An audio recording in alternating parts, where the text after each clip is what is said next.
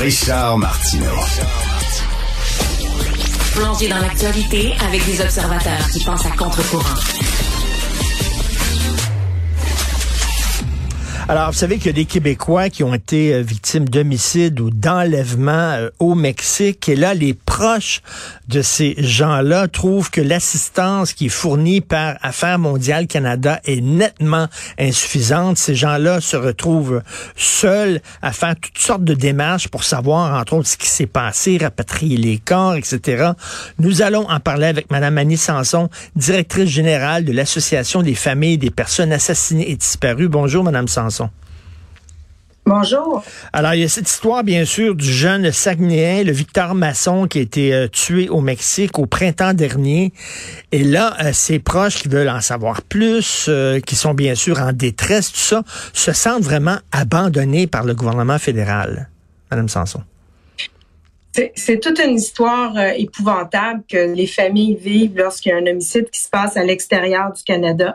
Et celui du cas Masson, qui est le plus récent, et avec une famille qui est très impliquée. On a pu participer avec eux et voir un peu que Affaires mondiales Canada, nos ambassades n'offrent pas les services qu'on s'attendrait dans, dans un cas comme celui-là. Puis ce qu'il faut dire, surtout, c'est qu'on s'attend jamais lorsqu'on voyage à, à, se faire tuer, ben à, oui. à événements comme celui-là. Donc, on n'est pas préparé pour ça. Et on se rend compte que les ambassades ne sont pas non plus préparées pour des cas comme celui-là.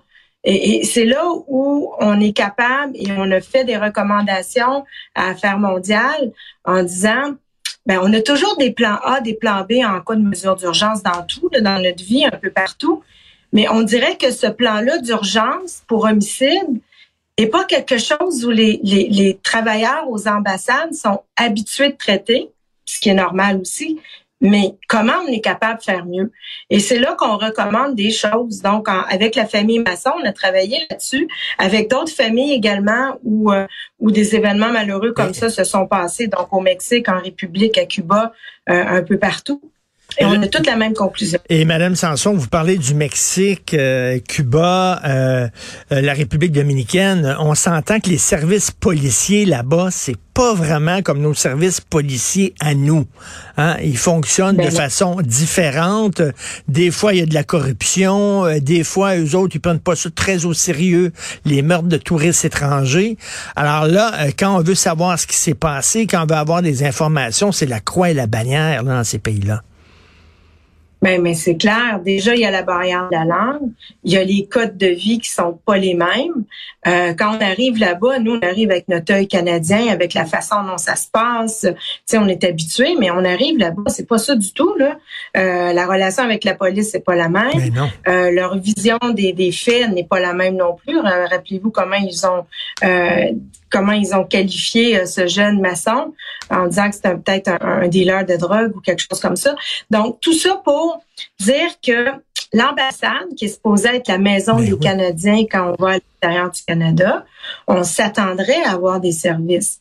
À tout le moins, un service de traducteur au moins ça, pour accompagner la famille dans toutes les dédales administratives, légales avec la police, avoir quelqu'un qui peut les accompagner sur les règles et comment ça peut se passer, les accompagner dans, dans, dans tout le processus pour que ça soit sécuritaire pour eux, les aider à trouver un avocat, les aider dans tout ce qui euh, euh, un, voyageur n'est pas capable de faire tout seul. Et ça, pour moi, ce serait le rôle principal d'affaires mondiales et de nos ambassades dans les cas où ça arrive. Ben oui, là, vous parlez là, des, gens qui sont victimes euh, d'homicides parce que ou alors kidnappés parce que vous êtes l'association des familles des personnes assassinées disparues, mais il faudrait aussi rajouter les gens, les gens qui sont enfermés aussi là, qui sont arrêtés puis enfermés dans ces pays-là.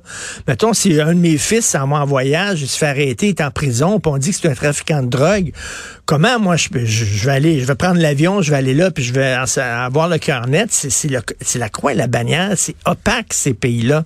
Euh, et comment ça se fait? Comment vous expliquez que les ambassades sont pas plus euh, justement, ils devraient nos yeux puis nos oreilles là-bas puis notre bouche puis ils le font pas leur job? Ben, de toute façon, on paye assez d'impôts que c'est un service qui nous ben appartient. Quand on va à l'extérieur, souvent, ils nous disent, quand vous allez dans un pays, allez à l'ambassade, enregistrez-vous pour qu'on puisse savoir que vous êtes là. Mais même si on est là, ça sert à quoi? Parce qu'actuellement, ils le font pas. Et moi, je pense que c'est probablement une mauvaise organisation. Euh, une mauvaise organisation de leur personnel ou quand il y a un événement comme ça, ça arrive peut-être une fois sur mille, une fois sur deux mille. C'est pas mmh. quelque chose qui est mmh. quotidien. À tout le moins, il faut avoir un plan d'urgence pour que ça soit prêt. S'il y a quelque chose qui arrive, qu'il y ait un guide défini. Première étape, tu fournis un traducteur. Deuxième ben étape, tu, fournis, tu fournis un guide qui va aller travailler avec eux. troisième étape, quelqu'un qui va leur donner les codes de vie de là-bas.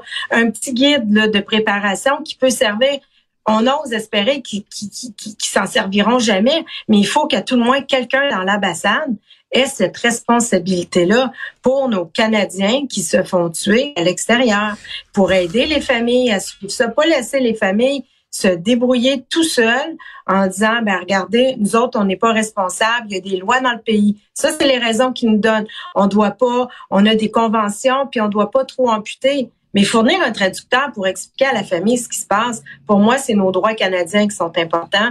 On a une charte de droits des familles et des victimes qui existe ici au Québec et au Canada, mais qui n'est pas appliqué. Et ça devrait être appliqué dans toutes nos ambassades, partout où on est au Canada. Quand on va dans un pays, puis l'ambassade est là, on est sur notre territoire, sur ben le territoire de l'ambassade. Ici, ben c'est à ça qu'on doit s'attendre. Actuellement, c'est ce qu'on n'a pas. Est-ce que vous sentez là que votre cri euh, à l'aide a été entendu euh, à Ottawa? Ben, je peux vous dire qu'il a peut-être été entendu un peu, mais on va aller encore plus fort, puis ils vont finir par nous entendre parce qu'il y a plusieurs familles qui vivent ça.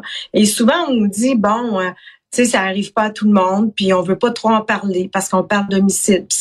On veut pas parler de ça, mais c'est la réalité. C'est des gens qui, qui, se sont fait enlever la vie Il faut agir pour mais c'est, Mais c'est, presque, Madame Sanson, c'est, c'est quasiment dire, ils ont couru après. Ils sont allés dans un pays étranger, mm. puis là, ils se sont mis dans des situations qui n'ont pas de bon sens, puis ils auraient dû faire attention. C'est quasiment blâmer la victime. Ben oui, puis c'est ridicule parce que pour les gens, c'est facile de critiquer. On, a la critique facile ici en disant ah, tout de suite on a des solutions, mais mais quand ça, ça arrive vraiment, là, c'est pas dans un film, mais c'est dans la vraie vie. Puis avec tout ce qui se passe actuellement avec la famille Masson, sa blonde, puis tout ça, là, c'est, c'est quand même épouvantable.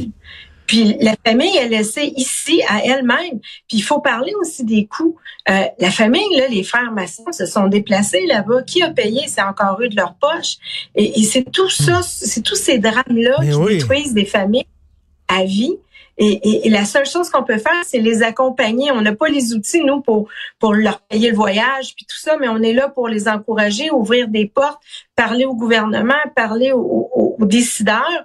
Et ensemble, on va toujours aller plus loin. Puis c'est ce qu'on fait avec nos familles, c'est de travailler ensemble à trouver des solutions concrètes.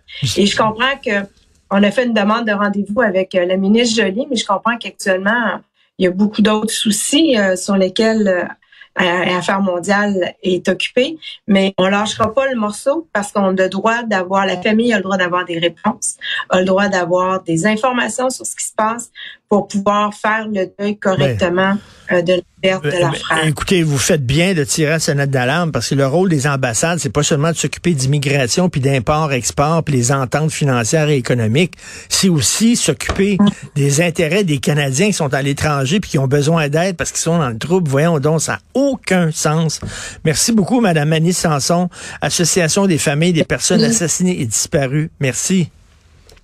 Merci. Bonne journée.